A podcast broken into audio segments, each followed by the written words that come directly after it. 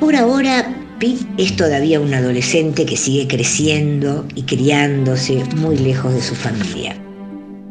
La mañana antes de partir hacia su nueva escuela, él decidió que tocaría el piano todo el día. Con el sol entrando por la ventana, Pete pasó todo aquel día creando su música para las historias que su madre le contaba cada noche antes de dormir, un pasatiempo que poco a poco logró convertirse en la actividad preferida de ambos.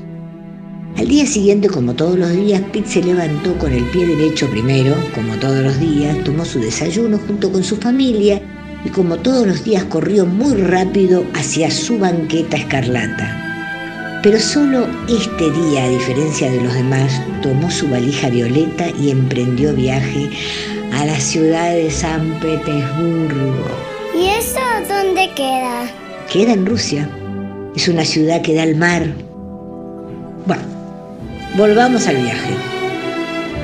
Fue un viaje muy importante, muchas horas, muchos kilómetros en los que no solo pudo observar todo lo que pasaba frente a sus ojos, sino que también pensar en su familia, en el piano, en los cuentos que cada noche le contaba a su mamá. En esos cuentos y esas palabras estaba el universo de Pete el universo compartido que hacía que su casa no quedara tan lejos, donde los cuentos de su madre eran un puente en el que no existía el tiempo ni la distancia. ¿Pero él no veía a su familia? No, no veía a su familia, estaba muy lejos. ¿No los podía llamar, mandarles un audio? Estamos en 1800, no había celulares en esa época. Pero entonces, ¿lo mandaron solo y lejos? Sí. Pete estaba en un nuevo colegio que también era su hogar. Era un chico pupilo. ¿Pupilo? ¿Qué es eso? Pupilo. Pupilo es vivir en el mismo lugar en donde estudias. En esas épocas muchos padres decidían enviar a sus hijos a este tipo de colegios. Pero, ¿por qué hicieron eso? porque esos lugares eran los mejores para educar a los niños. Lo hicieron pensando en él y en su futura carrera. ¿De músico? No, no, músico no, justamente. Su padre tenía otros planes para él.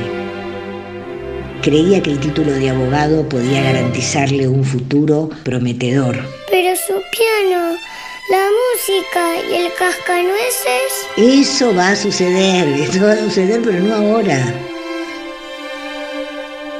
Pete se encuentra en la escuela preparatoria componiendo su vals inspirado en su madre.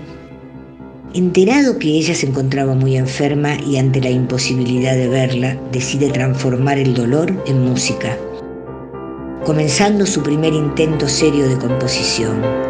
Ahí en ese momento, cuando más extrañaba su hogar, su familia lejos de su madre y sus cuentos para dormir, esas lecturas estaban grabadas en su memoria como un hermoso recuerdo.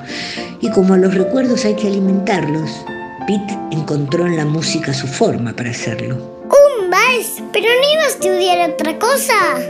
Sí, abogacía. Ah, puede ser las dos cosas también. Claro, claro, pero en ese momento debía elegir el camino a seguir en su vida, aunque no siempre coincidiera con su deseo.